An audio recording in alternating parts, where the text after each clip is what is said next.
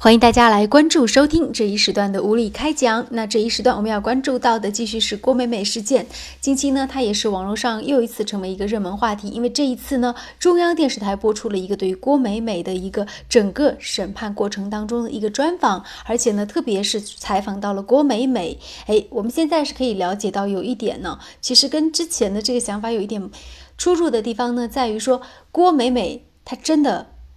所谓炫富，只是小女生的虚荣心而已，她并没有什么富二代或者是官二代的背景等等。那么，很多人很质疑，这个郭美美幕后的推手究竟又是谁呢？是谁在一直炒作郭美美呢？凭郭美美个人之力，能够炒作到现在的这个效果吗？郭美美自己也说，无论出的是好名还是坏名，总而言之，这个名声给她带来名气，还有。物质上的财富了。那这一时段呢，我们也请五月小龙呢，给我们简单来评述一下，你觉得谁在幕后炒作郭美美？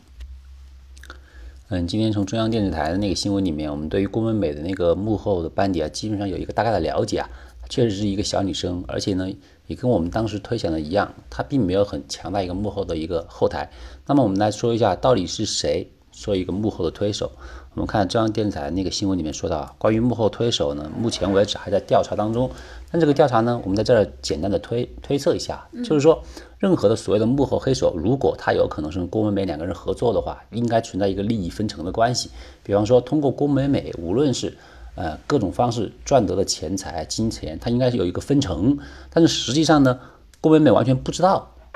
有谁在跟他合作，他只是在享用被动的享用这个名声。也就是说，在炒作他的人跟郭美美之间没有一个利益合作关系，那就很奇怪了。就是说我们既然不是一个团队，我不能够获得你的利益，我为什么还要眼巴巴的去炒作他呢？而且各种各样的炒作里面，比较倾向于的一个说法，就是将郭美美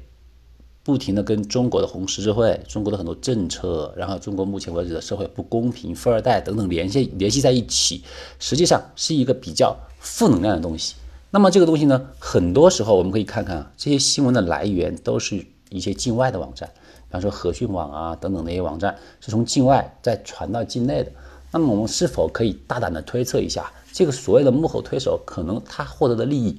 并不是资金，哎，而是这个所谓的反作用的推动效应，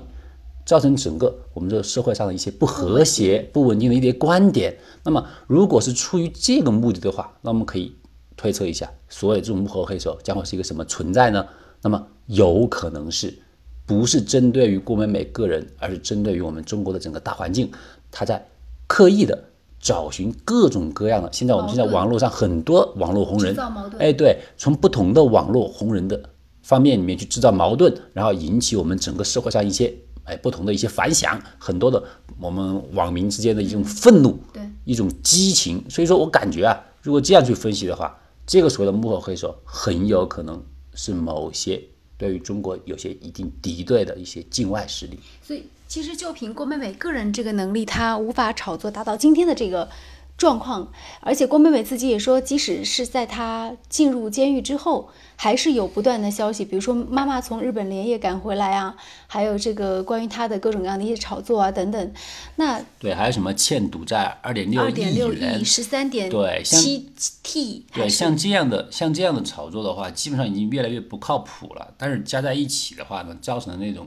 哎，这种整个那种形式让大家非常的反感。嗯，但小女生她其实在这个炒作过程当中，因为她自己本身在物质上是有很多收获的，所以她自己也有一个表述，她说：“对，她实际上郭美美是很被动在享受这个名誉。她真正我们看到她的自白里面啊，她得到的利益是因为本身这个名声已经被炒作到一个程度以后，很多人是冲着自己的名声过来，愿意去包养她呀，或者愿意跟她发生各种关系啊等等。而实际上她只不过是。”被动包养，甚至有一些什么嗯卖春行为，对不对？实际上，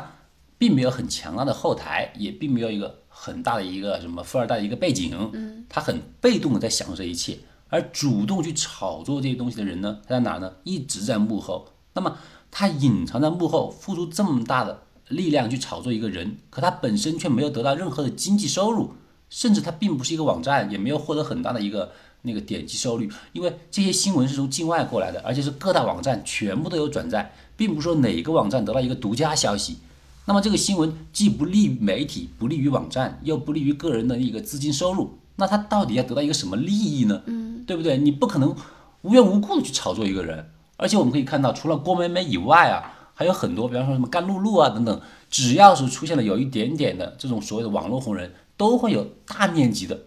各种负面的炒作新闻出来。哎，好像是在抬高一些人身价，实际上是在不停的制造一些社会矛盾。那么他们的利益到底在哪儿呢？不是钱，不是名，不是利，那是什么呢？嗯，哎，我只能往这个方面去猜测了，可能就是。政策方面和政治方面的，对，所以很多人一直在猜这个美美是不是有一个很有钱、很强大的干爹。实际上，我们最后可以看到，其实美美最后挣到的那一部分钱啊，尤其是近三年来得到的一些钱，其实可能大部分都是来自美美自己在运作自己的炒作之后，加上幕后的推手，然后慢慢的走到现在这一步。所以，她很多东西真的是自己买来的，而不是说网上所说的是哪个干爹给的或者怎么样。就是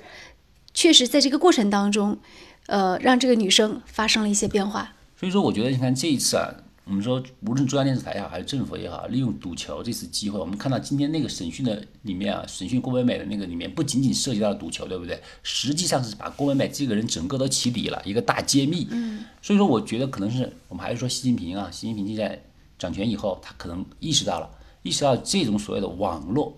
所谓的炒作，实际上其实是一种网络战争，他也正面的对于这种战争。进行了回应，嗯，就说你要往这方面故意去歪曲的话，我就告诉大家真相真相是什么。对，我觉得太需要真相了。对，好，那这一时段的物理开讲就进行到这里，再见。